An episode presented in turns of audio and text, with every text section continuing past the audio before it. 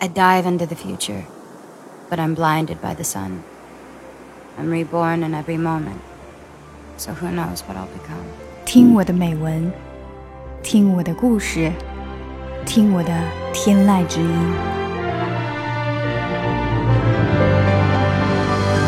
In our house, English is not English, not in a phonetic sense, like short A is for apple, but rather in the pronunciation. In our house, snake is snack. Words do not roll off our tongues correctly. Yet I, who was pulled out of class to meet with language specialists, and my mother from Malaysia, who pronounces film as flim, understand each other perfectly. In our house, there's no difference between cast and cash, which was why at a church retreat, people made fun of me for cashing out demons. I did not realize the glaring difference between the two Englishes until my teacher corrected my pronunciation of hammock, ladle, and siphon. Classmates laughed at me because I pronounced accept as accept, success as success.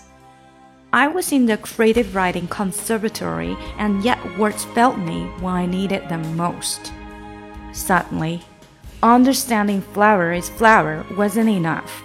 I rejected the English that had never seemed broken before. A language that had raised me and taught me everything I knew. Everybody else's parents spoke with accents smarting of PhDs and university teaching positions, so why couldn't mine? My mother spread her sun baked hands and said, This is where I came from spinning a tale with the English she had taught herself. When my mother moved from her village to a town in Malaysia, she had to learn a brand new language in middle school, English, in a time when humiliation was encouraged. My mother was defenseless against the cruel words spilling from the teacher, who criticized her paper in front of the class. When she began to cry, the class president stood up and said, That's enough. Be like that class president, my mother said with tears in her eyes. The class president took her under her wing and patiently mended my mother's strengths of language. She stood up for the weak and used her words to fight back. We were both crying now. My mother asked me to teach her proper English so old white ladies at Target wouldn't laugh at her pronunciation. It was not easy. There's a measure of guilt when I sew her letters together. Long vowels, double consonants. I am still learning myself. Sometimes I let the brokenness slide to spare her pride, but perhaps I have hurt her more to spare mine.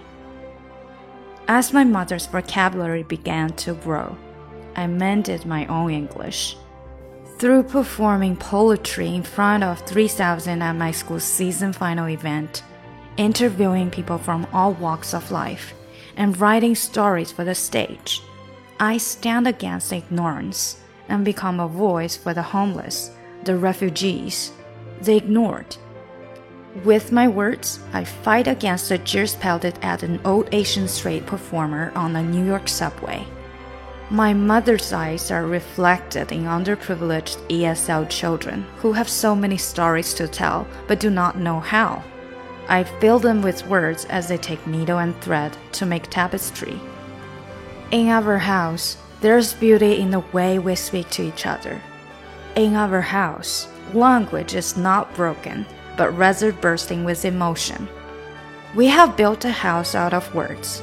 There are friendly snakes in the cupboard and snacks in the tank. It is a crooked house. It is a little messy, but this is where we have made our home.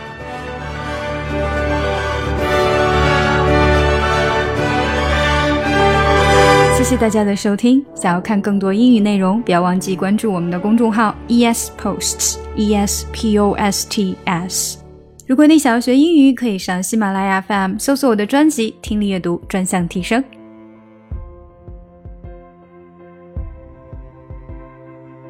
It's probably what's best for you. I only want the best for you. And if I'm not the best, then you're stuck. I tried to sever ties and I ended up with wounds to bind. Like you're pouring salt in my cuts. And I just ran out of band-aids. I don't even know where to start. Cause you can